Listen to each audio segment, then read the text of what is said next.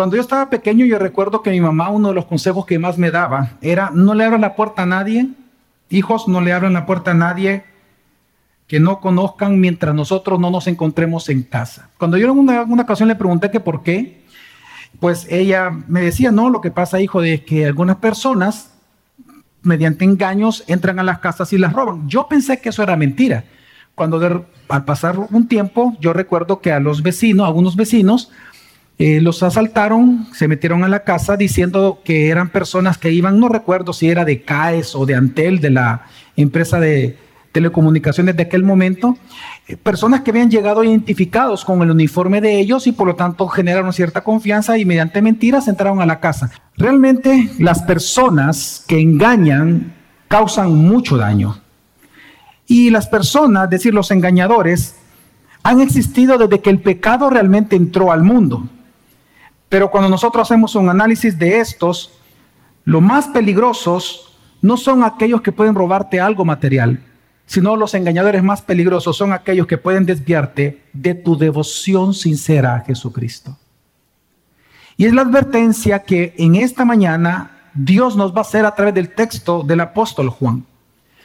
En primera carta de Juan, capítulo 4, versículo 1 al 6, dice así, Juan, amados, no creáis a todo espíritu sino probad los espíritus para ver si son de Dios, porque muchos falsos profetas han salido al mundo. En esto conocéis el Espíritu de Dios.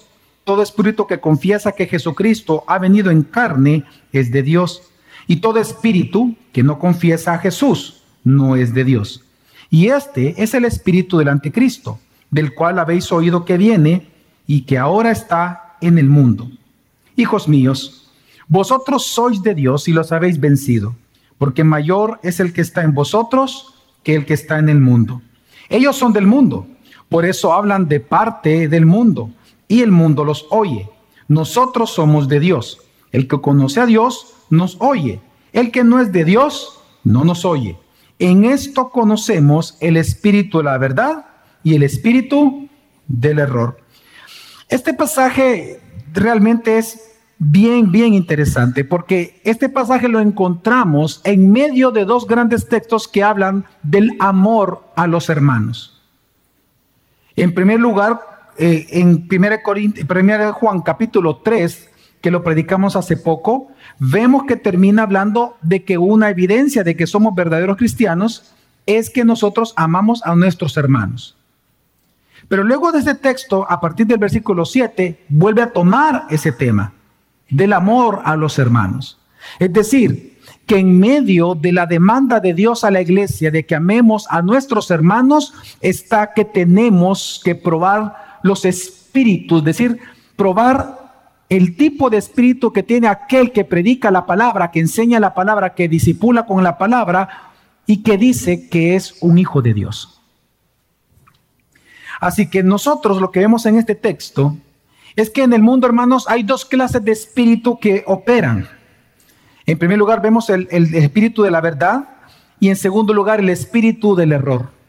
El primero, el espíritu de la verdad, es el Espíritu Santo que opera en nosotros los creyentes. El segundo es el espíritu que opera en todos los incrédulos de este mundo.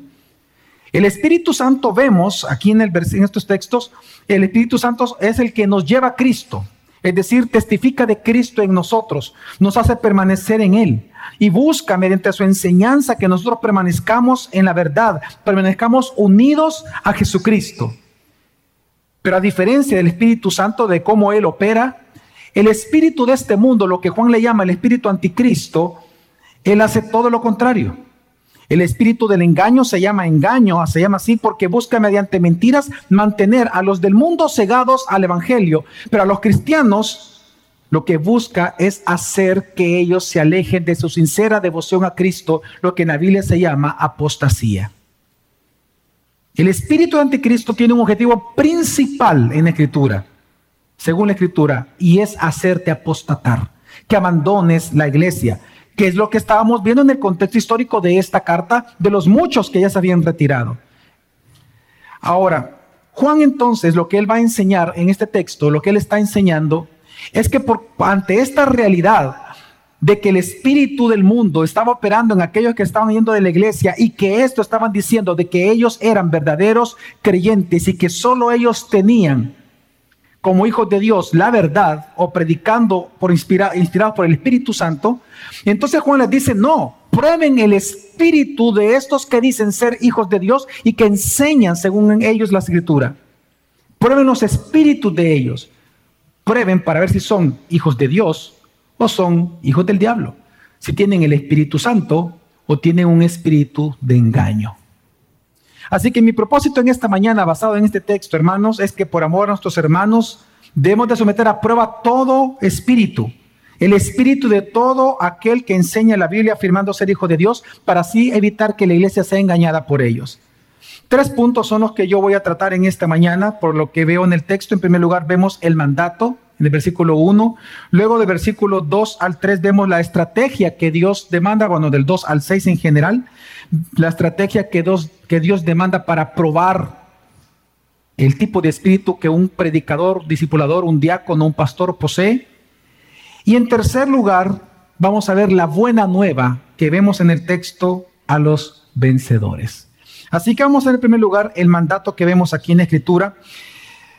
Es interesante que este tema, como les decía, está en medio del tema del amor a los hermanos. Es decir, que parte de nuestro amor por nuestros hermanos es que nosotros tenemos que no creer las mentiras de los falsos maestros, pero para no creer esas mentiras tenemos primero que identificar quiénes son ellos.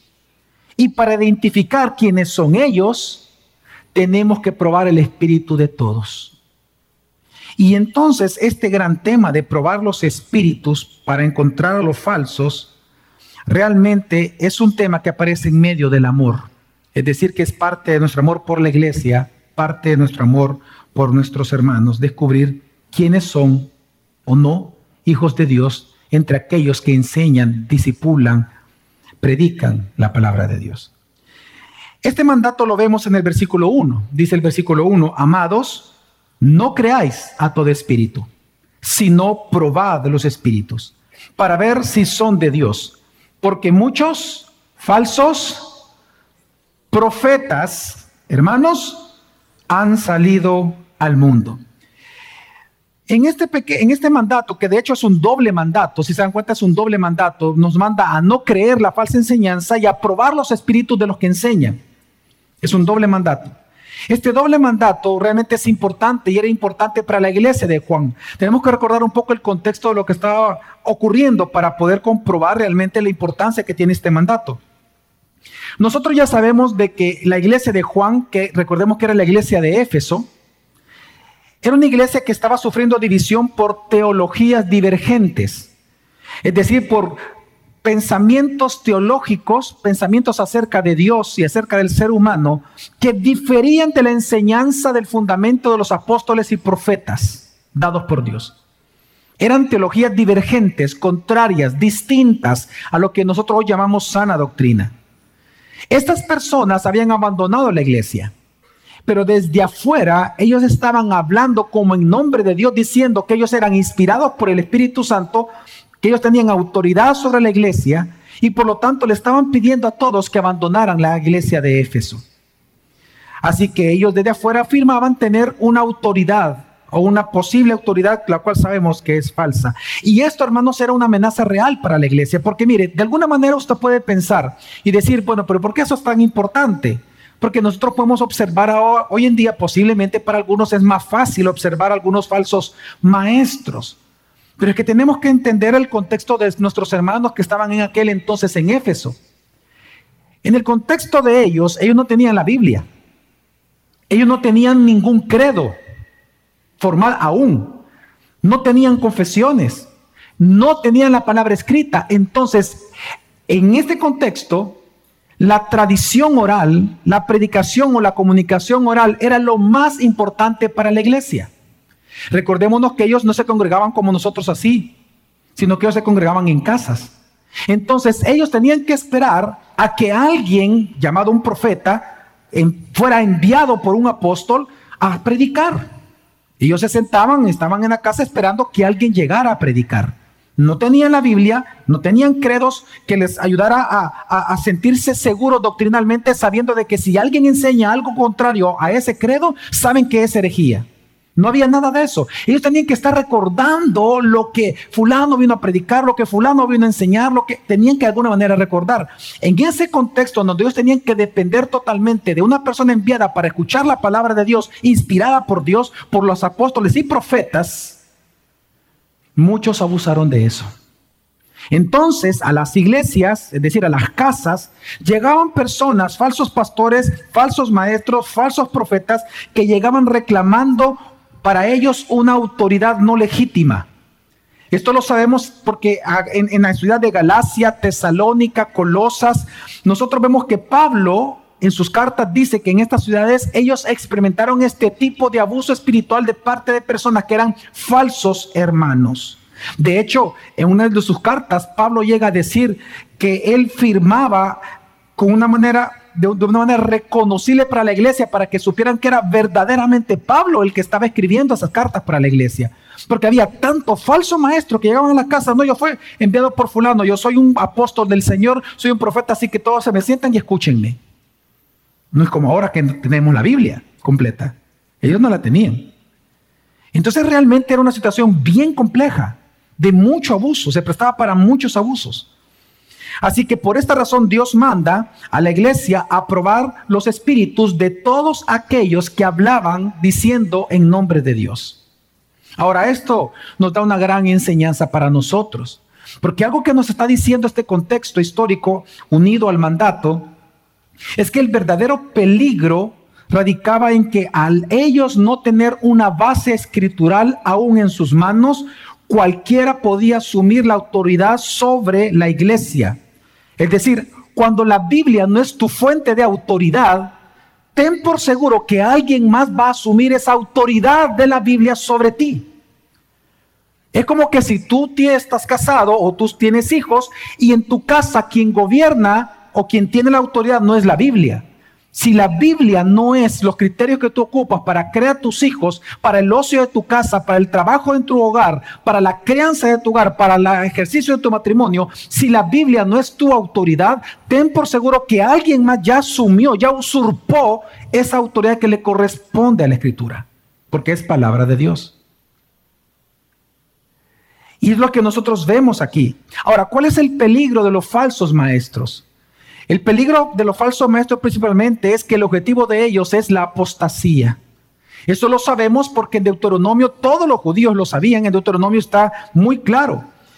El trabajo del, del falso profeta es alejarlos de Cristo, es decir, que dejen seguir a Cristo, dejen de seguirlo, para que lo siguieran a ellos. Quiero que entendamos que se, requería ser de verdad demasiado cínico si alguien venía a, decir de que no quiero que sigan a Cristo. Tenemos que entender que ellos eran sutiles. Ellos torcían, ellos decían tener palabra inspirada. Recuerda que no tenían palabra escrita aún todavía. Posiblemente tenían algunas cartas de Pablo, etcétera, que se repartían entre las iglesias.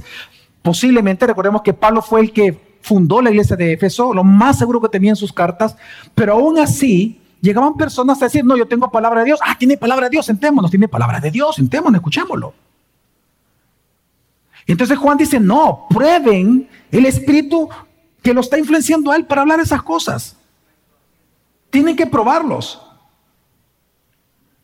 ¿Por qué? Porque cuando alguien tuerce la escritura o alguien comienza a hablar falsedad o engaño, tú tienes que comprender que eso te va a alejar de la verdad la cual es Cristo. El objetivo de un falso maestro, aunque él no lo sepa, es más, lo voy a poner de esta manera, el objetivo del espíritu que opera en un falso maestro es la apostasía de la iglesia, es la apostasía del creyente, si fuera posible. Ese es el objetivo. Despierto atención de Jesucristo a la atención del falso profeta. Esa es la intención del espíritu que está dentro del tal profeta.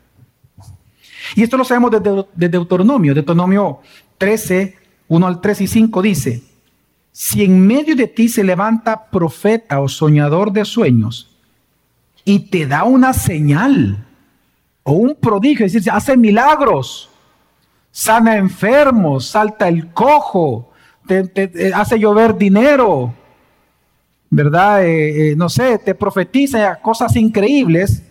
Si en medio de ti se levanta profeta, señor de sueños, y te da una señal o un prodigio, aunque se cumpla tal señal o prodigio que él te habló diciendo, vayamos tras dioses ajenos que no conociste y sirvámosle, no escucharás las palabras de ese profeta o aquel soñador de sueños. Versículo 5. Y aquel profeta o soñador de sueños se le dará muerte por cuanto aconsejó apostasía contra el Señor nuestro Dios.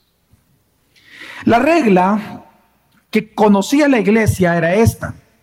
Cualquier persona, hermanos, que dice hablar en nombre de Dios al mismo tiempo que te aleja de la sana doctrina, esa persona se muestra claramente como un profeta falso y engañador. Tenemos que comprender que es el espíritu de engaño el que busca extraviarte de tu sincero camino de salvación en Jesucristo.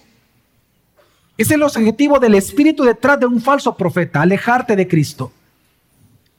Por eso, hermanos, cualquier líder espiritual Llámelo usted pastor, diácono, llámelo usted director de ministerio, llámelo usted maestro de niños, llámelo usted eh, líder de alabanza, llámelo usted eh, eh, un, un un servidor, no sé, cualquier líder espiritual, cualquiera que tenga acceso a enseñar la palabra. Aunque esta persona prediga el futuro, haga grandes milagros y señales y prodigios y poder, etcétera, si esta persona, en lugar de llevarte a Cristo, te lleva a otros dioses como tu confianza en políticos, en dinero, en ti mismo, quiero que entiendas que ese es un falso. Y el espíritu de ese falso es un espíritu de engaño que busca tu apostasía. Si te lleva al libertinaje, si te lleva al abuso de la gracia, si te lleva a enfocarte a ti mismo, hermanos, no debe de ser escuchado. Tal persona no debe ser escuchada. Ahora, por eso dice el versículo 1, si no probad los espíritus. Ahora la gran pregunta es cómo hacerlo. Pues Juan, él propone una estrategia de dos tipos de pruebas que hay que hacerle al falso maestro o al maestro en todo caso para saber si es falso o es verdadero. Dos pruebas. La primera de ellas es la prueba de su confesión teológica. Hay que probar la teología del que enseña. Es más, hay que probar, si somos más específicos, la cristología de la persona que enseña. En otras palabras, ¿qué es lo que esta persona enseña o cree acerca de Jesús como el Cristo? ¿Qué es lo que esta persona cree? Y en segundo lugar, es la prueba de lo que el mundo piensa de ellos. La segunda prueba tiene que ver con, con hacer una pregunta. Cuando este predicador predica, cuando este diácono enseña, cuando este discipulador disipula, cuando el maestro de niños enseña a los niños, realmente quiénes son, qué tipo de personas son los que realmente creen lo que él enseña. ¿Son cristianos o son del mundo? ¿Quiénes son los que celebran, aceptan o creen su enseñanza? ¿Cómo se comportan? ¿Cómo es la conducta de los que creen en el mensaje de esa persona? ¿Son personas, es una conducta mundana o es una conducta piadosa? Porque así como sean tus seguidores, lo que está diciendo la Biblia, así se prueba el espíritu detrás del que enseña. Y tiene mucho sentido porque recordemos que la Biblia nos, dice de que en estos tiempos el pueblo, parte de la disciplina de Dios sobre un pueblo al cual Él quiere mantener cegado por disciplina o en su pecado, dice que ellos van a elegir a sus autoridades según su propia, su propia concupiscencia. Esa es parte de la disciplina de Dios para mantener cegado a un pueblo, justamente. Por lo tanto, el tipo de seguidor que tú tengas demuestra el tipo de espíritu que tú tienes. Así que la primera prueba es teológica y la segunda prueba es el tipo de oyente que tú posees. Veamos las dos pruebas rápidamente. La primera prueba es probar si lo que, si lo que tú enseñas o lo que una persona enseña dice perdón, contradice o no el evangelio apostólico, es decir, el evangelio de la Biblia, el evangelio que habla que Jesús es verdadero Dios y verdadero hombre. Si el que enseña no cree que Jesús es Dios encarnado, si el que enseña, dice Juan, no cree que Jesús murió y resucitó, como los liberales que dicen que eso es solamente una tradición, pero nunca realmente ocurrió, porque recuerde que para los cristianos liberales, que no son cristianos, pero así se llaman cristianos liberales, para ellos lo milagroso de la Biblia no es milagro realmente, es una invención o tradición religiosa. Pues Juan lo que está diciendo, si alguien niega que Dios encarnó en la persona de Jesucristo, si alguien niega que Jesús es Dios y hombre y que Él murió y resucitó, esa persona, su espíritu es falso. Él no es hijo de Dios. Vamos a leerlo. Dice del versículo 2 al 3.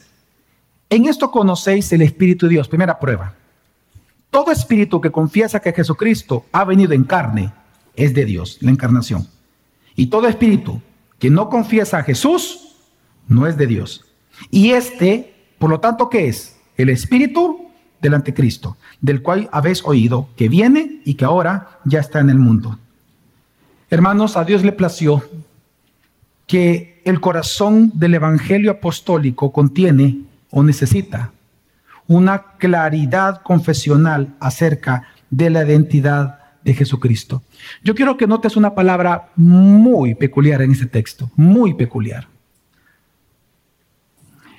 Dice, en esto conocéis el Espíritu de Dios, versículo 2. ¿Cuál es la prueba? Todo espíritu que qué? Confiesa. A Dios le ha placido que en el centro del Evangelio apostólico que los apóstoles trajeron al mundo, que desarrollaron, que enseñaron. Porque el fundamento de la iglesia doctrinal, ¿cuál es? El fundamento de los apóstoles y profetas, la palabra. Ok. El evangelio apostólico, el evangelio bíblico, el centro del evangelio requiere una confesión cristológica.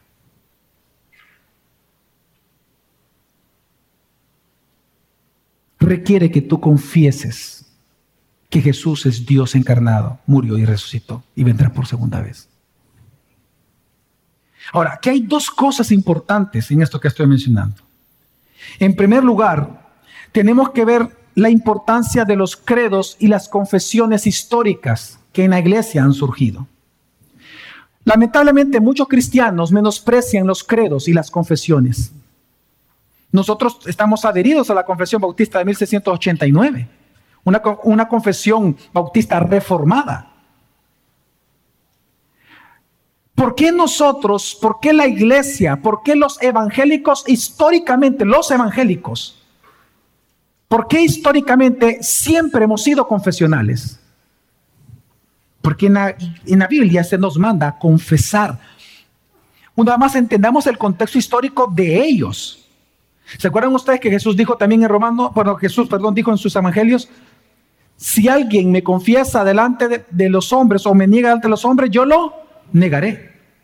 En Romanos dice, si confesamos con vuestra boca. Y así, la confesión que es, recordemos nada más, ellos en aquel momento no tenían la Biblia escrita. Para usted ahora es muy fácil decir, si alguien, si alguien viene y le pregunta, ¿y tú qué crees? Ah, que Jesús es Dios. ¿Y dónde está en la Biblia eso? Ah, permíteme. Fíjense, cuando usted dice Jesús es Dios, usted está haciendo una confesión. No está citando la escritura, simplemente está haciendo una confesión. Pero si le preguntan, ¿por qué tú confiesas eso? ¿Cuál es la respuesta? Porque está donde? En la Biblia. Las confesiones están adheridas a la escritura. Las confesiones son dogmas de verdad que están en la Biblia. Menciono esto porque la iglesia verdadera, el cristianismo verdadero, siempre ha sido confesional. Por eso es que en las iglesias de aquel momento, al no tener la palabra escrita, ellos, eh, ¿cómo ellos se iban a memorizar un sermón de dos, tres horas? Es lo que enseñaban antes, dos, tres horas. ¿Cómo iban a memorizar todo eso, palabra por palabra? Y era palabra inspirada. Ellos resumían en base a confesiones. Entonces lo que estamos viendo aquí es que las confesiones, si bien no son autoridad como la Biblia, me refiero a las confesiones históricas de la iglesia. Las confesiones son importantes porque nos ofrecen un marco de referencia teológico que nos ofrece seguridad contra el error. Por ejemplo, cualquiera que enseñe algo fuera de estas confesiones históricas, Westminster, la de la que la Bautista de 1789, la de Bélgica, etcétera, si alguien enseña algo fuera de estas confesiones históricas, de seguro ya está enseñando una herejía. Y lo segundo que vemos en este texto, como importante a la par de los credos y confesiones históricas, es la función del Espíritu Santo en un creyente, que parte entre las muchas funciones que tiene el Espíritu Santo en un creyente. Aquí vemos que una de ellas es que nosotros podamos predicar fielmente la verdad del Evangelio de Jesucristo. Hermanos, hermanas, solo un verdadero pastor, solo un verdadero creyente, solo una iglesia verdadera, solo un diácono verdadero, solo un discipulador verdadero, solo un maestro de la palabra verdadero,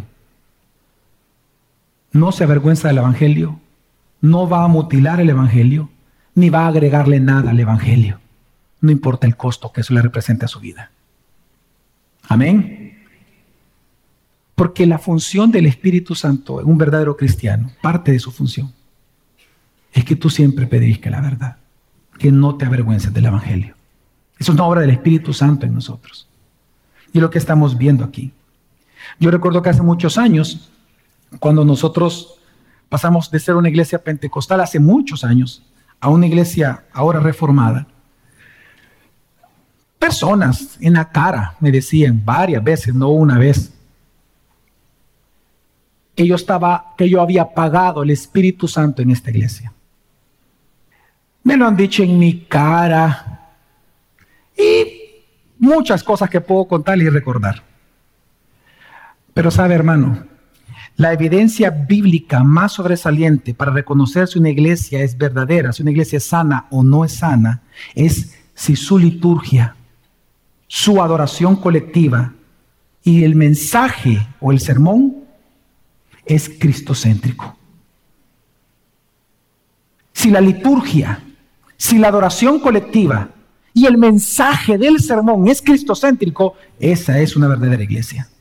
Porque esa es la función del Espíritu Santo. Jesús dijo, y Él dará testimonio de mí. El Espíritu Santo no centra la iglesia en el Espíritu Santo. El Espíritu Santo no lleva a la iglesia a alejarse de Cristo. No. La función principal del Espíritu Santo en la adoración colectiva de la iglesia es que Cristo sea el centro de esa adoración colectiva. Y esa es una iglesia llena del Espíritu Santo. Así que hermano, fíjate bien, lo que nos está diciendo la Escritura es que nosotros tenemos que probar la teología, la confesión. Si una persona en su confesión, en su credo, no cree en Jesús como Dios y hombre, ese tal no es hijo de Dios y tiene el espíritu del anticristo. Ahora, ¿cuál es la segunda prueba? La segunda prueba es lo que el mundo piensa de ellos. Por ejemplo, tenemos que preguntarnos, ¿quiénes son los que celebran, aceptan o creen la enseñanza del predicador? ¿Son los hijos de Dios o son los del mundo? Porque si son los del mundo los que más celebran esa enseñanza, es decir, los mundanos, entonces ten por seguro que el tal no es hijo de Dios. Porque el mensaje de los hijos de Dios por cuanto el Espíritu que, que, opera para dar ese mensaje es el Espíritu Santo, solo los hijos de Dios lo escuchan. Mientras que el mensaje de los hijos del mundo, solo los del mundo lo escuchan. ¿No deben entender, hermanos? ¿Cómo lo sabemos? Porque así dice la Escritura, versículos 5 al 6, dice, ellos son del mundo. Por eso hablan de parte del mundo. Hablan cosas bien mundanas. Y el mundo los oye. Voy a hacer aquí una aclaración. Cuando hablamos de cosas mundanas, no estamos diciendo cosas soeces, necesariamente. Piense usted en un predicador. Un predicador que es chabacán es porque de verdad ya acostumbró la iglesia a la chabacanada. Pero la mayoría de pastores falsos no predican con chabacanadas. No, son sutiles, ocupan la Biblia. Sus mensajes son bíblicos en el sentido que menciona la Biblia para ellos. Lo que sucede es que la interpretación del texto es totalmente centrado en algo más que no es Cristo. Eso puede ser centrado en ti mismo, centrado en tus deseos, centrado en tus anhelos, centrado en el dinero. Por ejemplo, hace poco con mi esposa estaba, pasando eh, los canales y de repente en un canal nacional apareció un predicador y el predicador comienza a decir, este día vamos a hablar de las tres tipos de, de lluvias que hay, eh, de lluvias de bendición que hay en la Biblia. La lluvia temprana, la lluvia tardía y se inventó una, la lluvia... Ah, la lluvia torrencial, dijo así.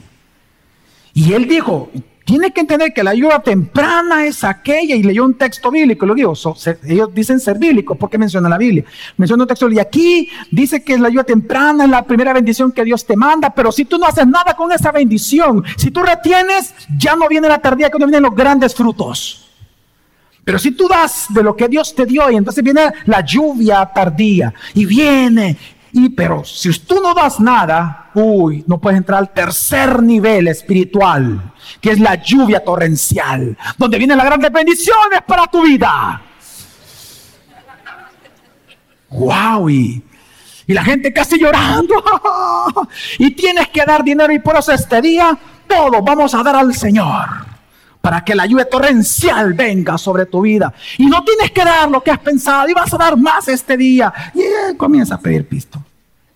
Él es un falso maestro. Sus oyentes aman el dinero. Uf, sí que lo aman.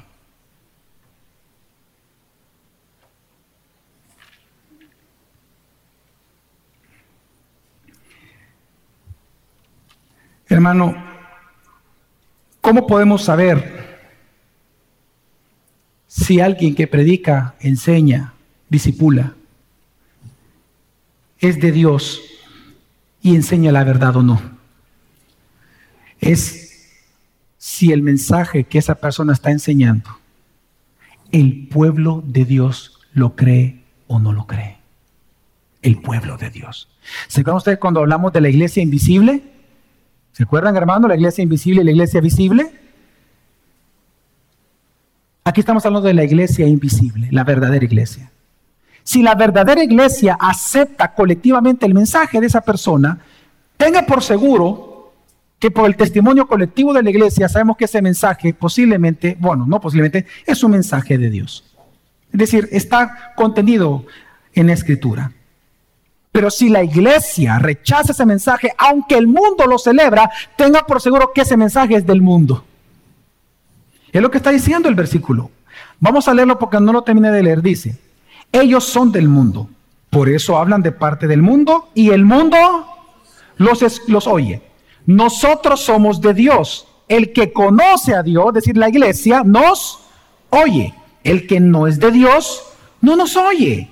En esto conocemos el espíritu de la verdad y el espíritu del error. Aquí nosotros vemos, hermanos, lo que Calvino llamó el juicio colectivo de la iglesia. La iglesia como cuerpo de Cristo tiene que juzgar la enseñanza. Si la enseñanza es juzgada como verdadera por parte de la iglesia, ese juicio colectivo es una gran señal, más que señal es evidencia de que esa persona tiene el Espíritu de Dios, porque solo la iglesia verdadera recibe el mensaje del Espíritu Santo. Pero si el mensaje de la persona es rechazado por la iglesia verdadera, aquella que se llama fundamental, la confesional, la histórica, es rechazado por ellos, aunque el mundo celebre su enseñanza, tenemos por seguro que esa persona, el espíritu que impulsa a hablar eso, es un espíritu anticristo, un espíritu del mundo. Se llama anticristo porque te quiere separar de Cristo y está en contra de Cristo. Así que hermano, esto tiene una gran aplicación para nosotros, para ti para mí y nuestra familia. padres de familia que están acá o pareja de esposos. ¿Qué piensa el mundo? El mundo, no la iglesia, el mundo de usted, de su familia, de sus hijos. ¿Acaso usted puede ver que el mundo acepta a sus hijos, le celebra a sus hijos lo que ellos hacen? ¿Acaso sus hijos y usted le caen bien al mundo y ese a usted le da identidad? tenga cuidado. Porque si usted huele como el mundo, habla como el mundo, camina como el mundo, celebra como el mundo, usted es del mundo. Pastores, diáconos, ¿qué piensa el mundo de usted y de su enseñanza? ¿Acaso su enseñanza es tan atractiva al mundo como escandalosa para la iglesia confesional? ¿Acaso tu mensaje es confesional, histórico, apostólico y cristocéntrico? ¿O es humanista? Yo te recuerdo algo, pastor. No toda iglesia que sea bíblica es cristocéntrica. Solo una iglesia cuya liturgia, adoración colectiva, mensaje del sermón, señala, apunta y muestra a Jesucristo como centro de esa vida, es una iglesia cristocéntrica. Así como un cristiano. El hecho de que usted maneje la Biblia, lea la Biblia, se memorice versículos, no significa que usted sea cristocéntrico. Son dos cosas muy distintas. Ser bíblico o ser cristocéntrico. No todo el que es bíblico es cristocéntrico, pero todo el que es cristocéntrico es bíblico. Y le digo esto porque a nivel mundial las grandes sectas que han salido del cristianismo, todas son bíblicas.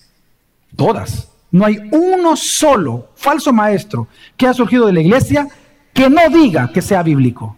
No hay. Todos dicen ser bíblicos. Mm, pero no todos son cristocéntricos.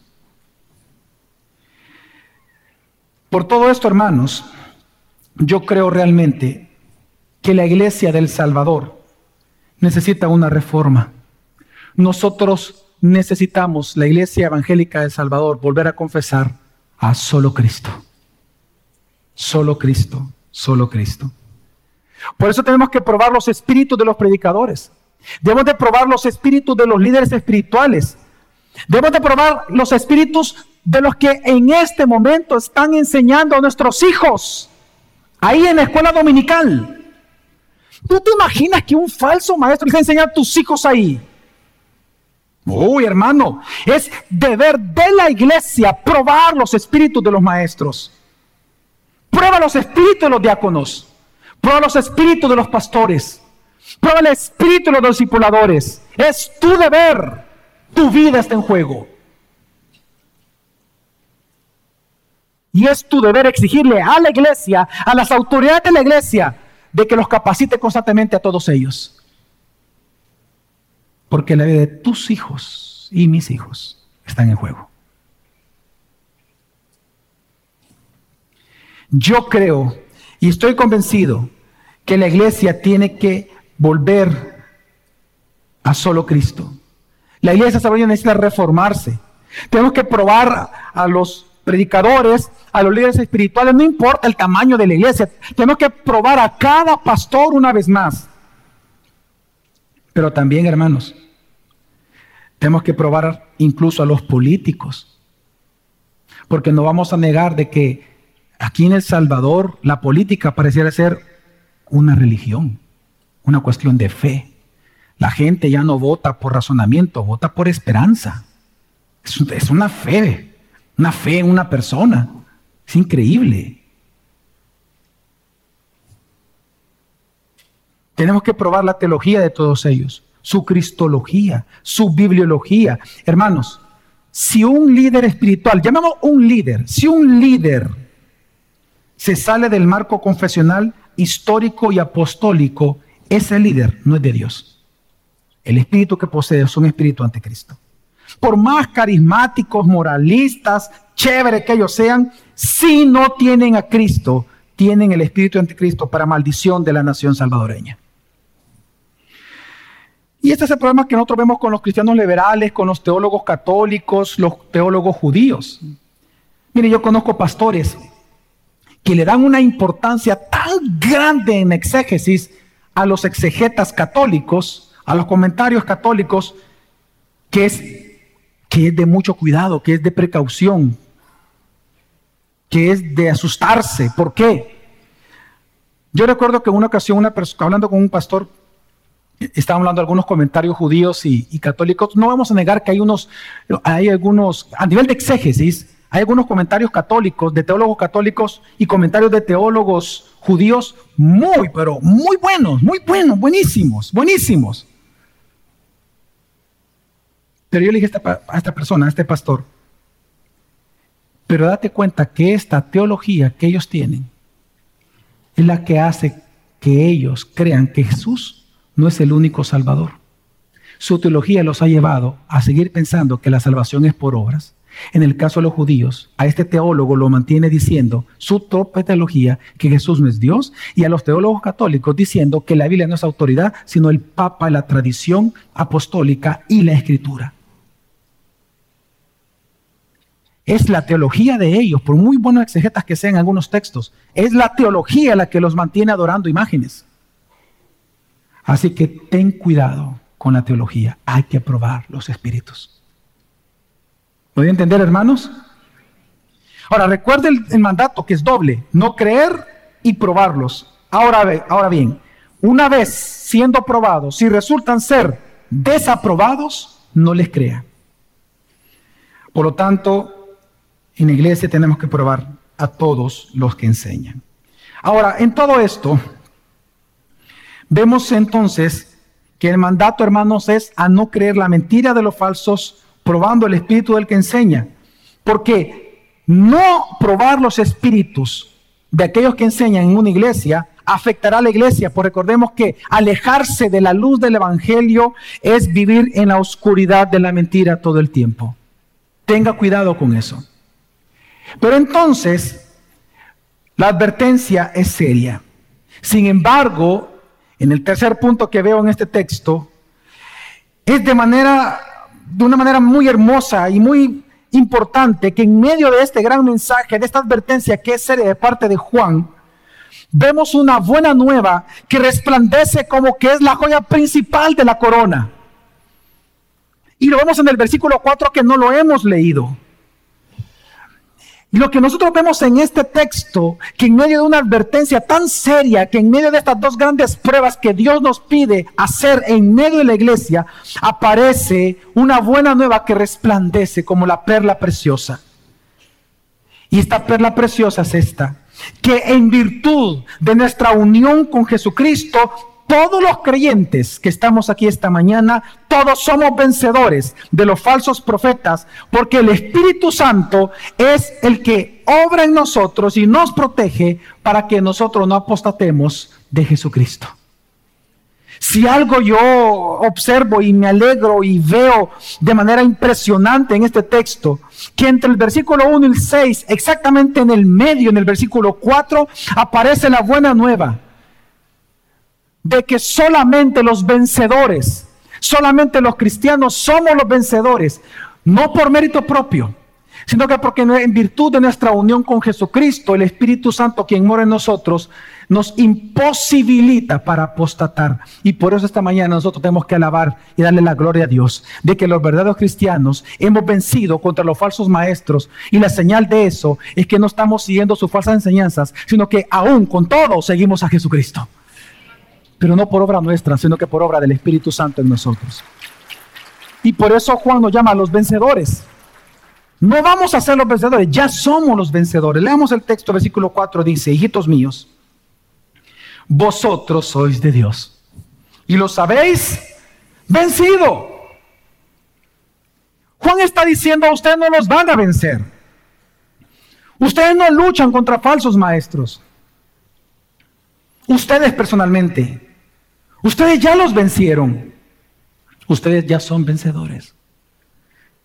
¿Pero por qué? Y él dice, porque mayor es el que está en vosotros que el que está en el mundo.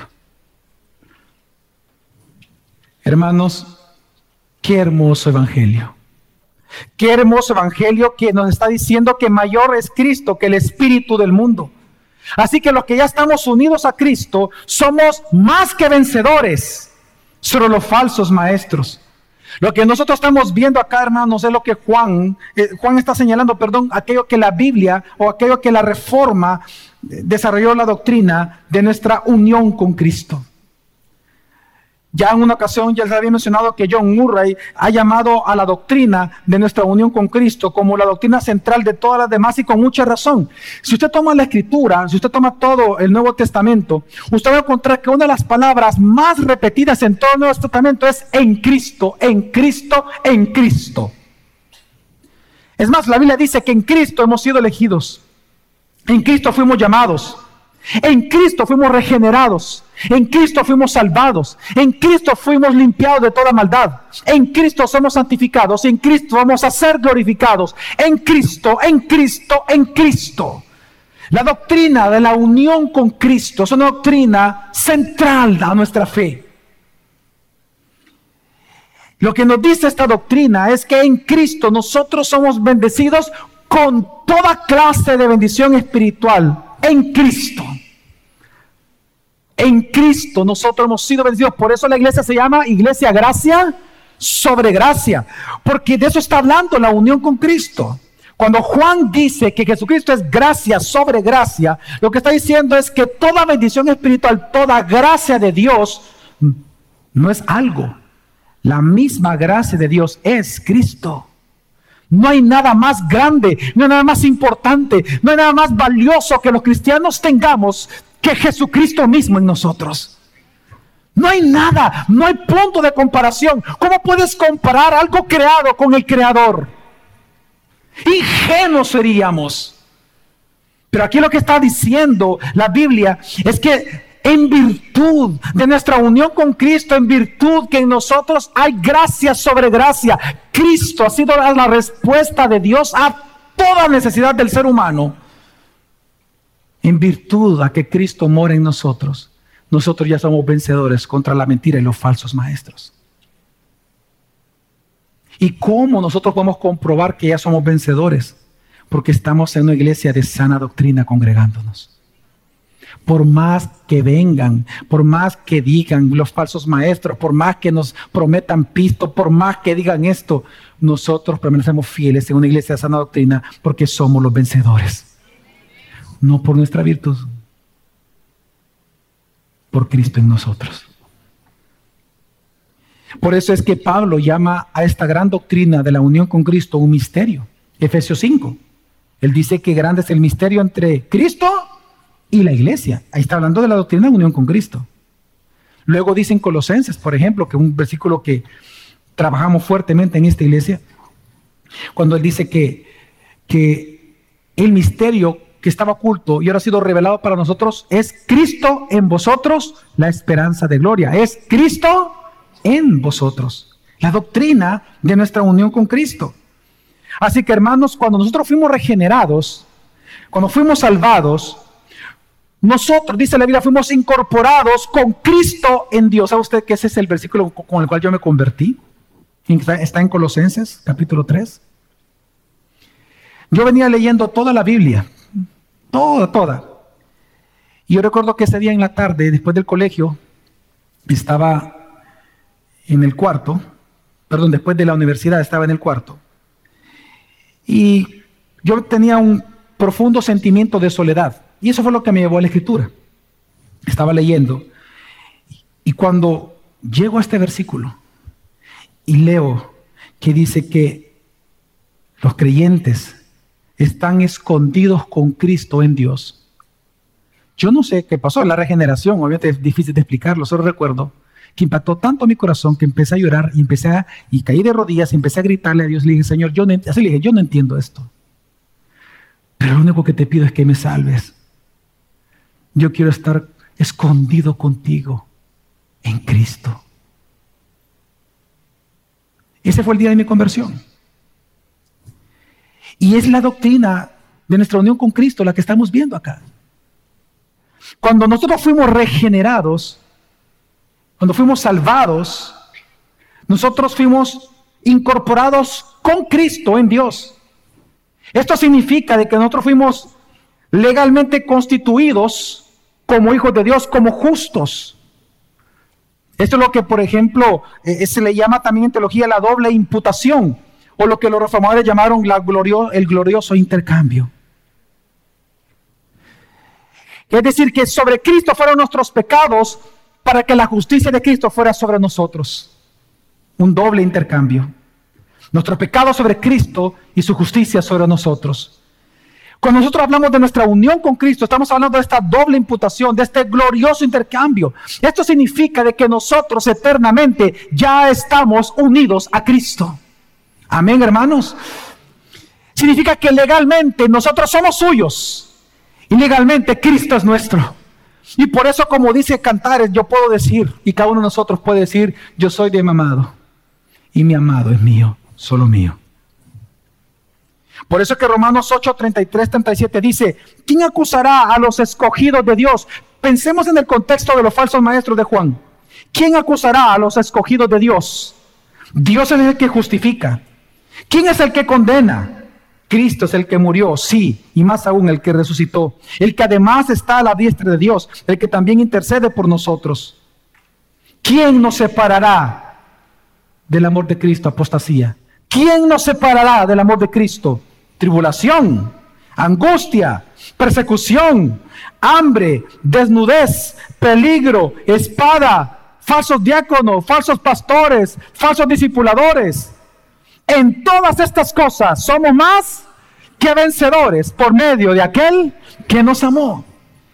Claramente a esto se está refiriendo Juan. En Cristo ya somos más que vencedores. Esto significa que por cuanto el Espíritu Santo mora en nosotros los cristianos, nosotros somos incapaces de apostatar. Y así es como nosotros hemos vencido a los falsos maestros en que ellos no nos han podido separar de Jesucristo. No han podido.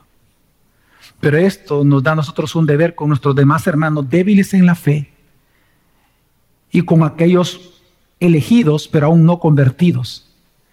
Y nuestro deber por amor a nuestros hermanos es probar los espíritus.